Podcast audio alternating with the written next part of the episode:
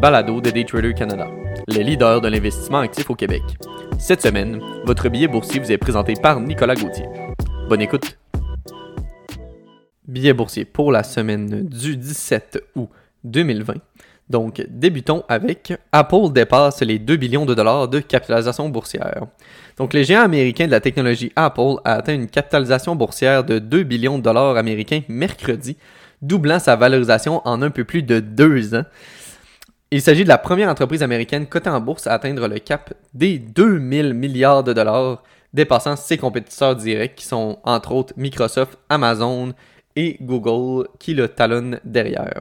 Ainsi, le cours de l'action d'Apple a atteint 467,77 dollars, ce qui l'a poussé au-dessus d'une capitalisation boursière de 2 billions de dollars juste avant 11 heures mercredi matin. D'ailleurs, si on se rappelle, la société a enregistré un troisième trimestre historique fin juillet, avec un chiffre d'affaires de 59,7 milliards de dollars et une croissance dans les deux chiffres de ses segments de produits et services.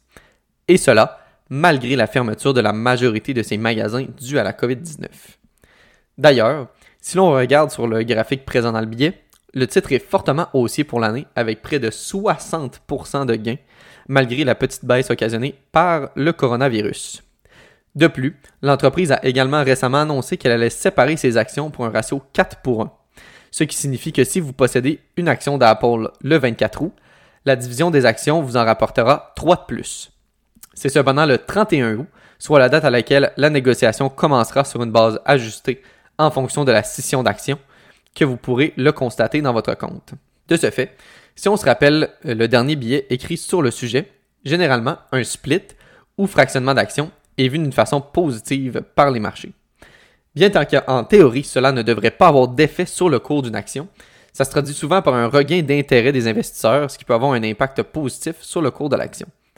Naturellement, cet effet peut être temporaire. Cependant, le fait demeure que le fractionnement des actions par des entreprises de qualité est un excellent moyen pour l'investisseur moyen d'accumuler un nombre croissant d'actions dans ses compagnies.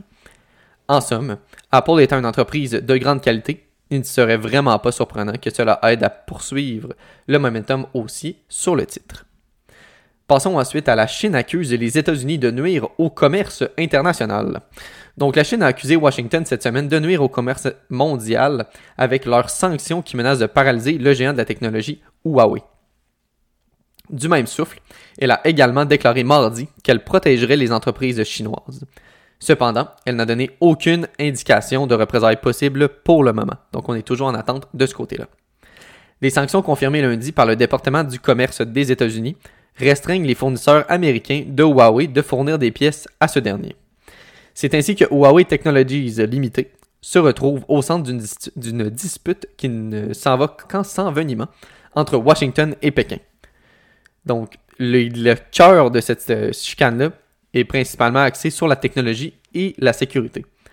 Les responsables américains affirment que Huawei représente un risque pour la sécurité, ce que la société nie, et font pression sur les Européens et d'autres alliés pour éviter l'entreprise chinoise lors de mises à niveau vers les réseaux de nouvelle génération, entre autres la 5G.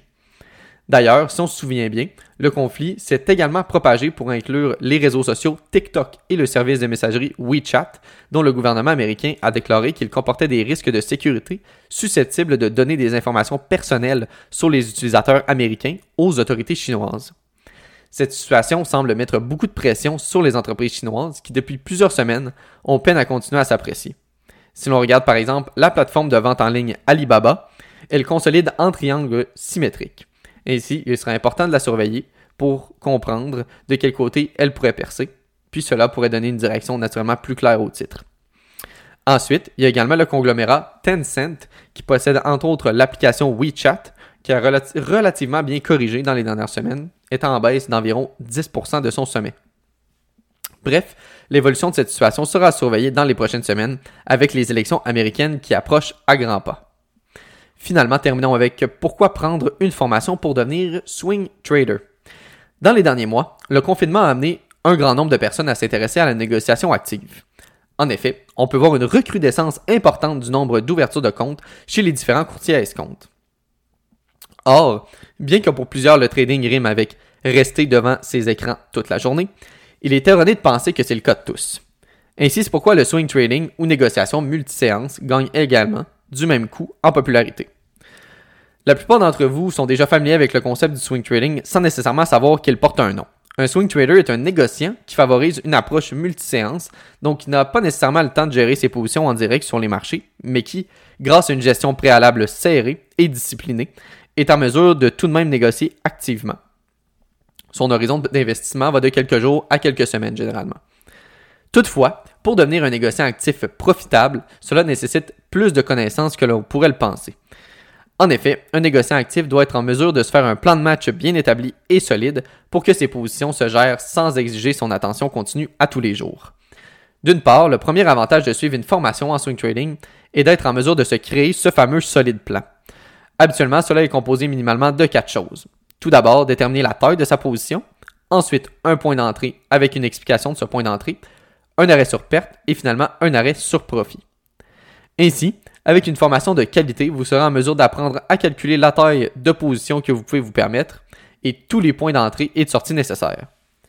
De plus, cette dite formation devrait également vous permettre d'être en mesure de comprendre le cœur de la chose, soit pourquoi vous êtes rentré en position. D'une seconde part, une formation en swing trading sera en mesure de vous apprendre à apprivoiser les plateformes transactionnelles qui permettent d'appliquer votre plan de match. En effet, toutes les plateformes transactionnelles ne sont pas égales. Ainsi, trouver la bonne plateforme et apprendre à bien s'en servir est essentiel au succès d'un négociant actif. Finalement, bien qu'apprendre à se faire un plan de match solide et l'appliquer avec discipline est fondamental au succès en swing trading, tout cela ne sert à rien sans le bon titre. Pour cette raison, la dernière cause pourquoi il est essentiel de suivre une formation en swing trading est qu'elle vous permettra de bien identifier les bons titres à transiger. De cette façon, votre plan de match et votre exécution seront optimisés. Merci beaucoup d'avoir écouté le billet de cette semaine. C'était Nicolas Gauthier pour le billet boursier de Daytrader Canada.